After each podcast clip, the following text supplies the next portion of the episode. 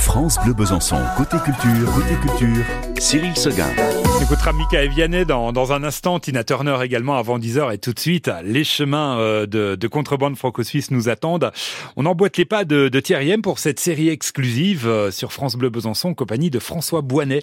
Il est originaire des Écorces, il est horlogeur mais sans le H, hein, fin connaisseur du territoire frontalier entre France et, et Suisse. On est à la hauteur de, de Fournay-Blanche-Roche, euh, là en ce moment, vers la ferme de la Crampoulotte. Difficile d'imaginer qu'une famille vivait là en autarcie au milieu de nulle part ou presque, Thierry.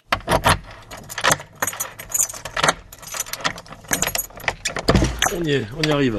Bonne ambiance un de, peu cru. de, ouais, de feu de bois, hein, on sent le, Ah, c'est la montagne. on sent le cuir. Donc là, on est dans la, la pièce pratiquement principale, hein, c'est le, c'est la- l'endroit où il y avait le feu.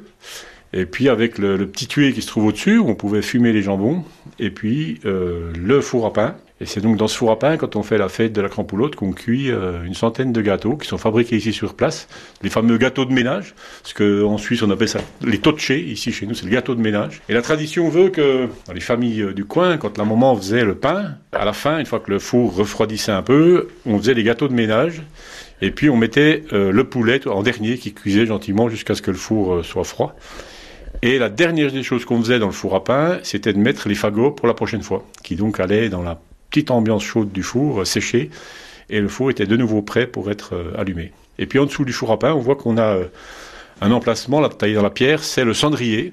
Donc on récupérait les, les cendres du, four qui allaient servir pour faire la lessive, la buée, comme on disait. Et on faisait attention à une petite chose, c'est une vieille dame qui me l'a raconté, elle m'a dit faire très attention quand on mettait le bois dans le four à pain, de mettre uniquement du sapin ou du feuillu et jamais d'épicéa, parce que l'épicéa, la cendre d'épicéa tachait le linge. Et ça, c'est la pièce principale. Comment on appelle? C'est l'âtre C'est le coin de l'âtre, c'est la cuisine, c'est la cuisine l'âtre. Euh, là, on donne directement dans les écuries de l'autre côté. Et puis de chaque côté, ben, on a le, le poêle de ce côté-là, qui est la pièce principale. euh, où on n'allait pas souvent, hein, on accueillait les, les visiteurs, où on faisait les repas un peu officiels. Et puis une autre petite pièce de l'autre côté, qui est un petit peu le coin de, des barras et autres. Celle-là, elle n'est pas au musée des maisons comtoises. hein. Elle n'est pas au musée. Elle est non, encore pas euh, partie, sur ouais. place. Elle est encore sur place, ouais, elle est encore sur place. Là, par exemple, la plaque de cheminée, euh, la vraie plaque de cheminée a été volée. Ça, c'est une plaque de cheminée qu'on a retrouvée dans le Doubs, celle-là, donc euh, sur laquelle il n'y avait pas de charnière. Elle a juste une béquille pour tenir appuyé. Mais la vraie plaque de cheminée, la vraie euh, porte du four à pain, pardon, elle, elle a disparu. Elle.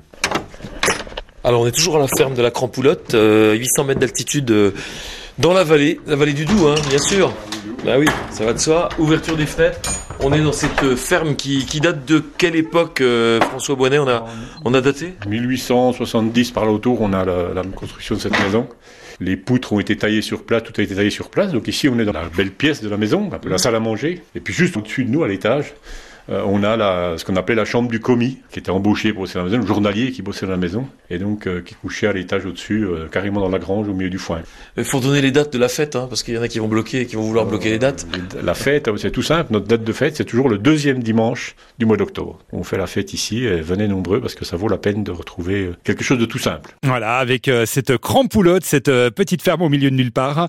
La, la descente se poursuivra euh, demain sur euh, ces chemins de, de contrebande franco-suisse avec vous Thierry et avec François Boinet.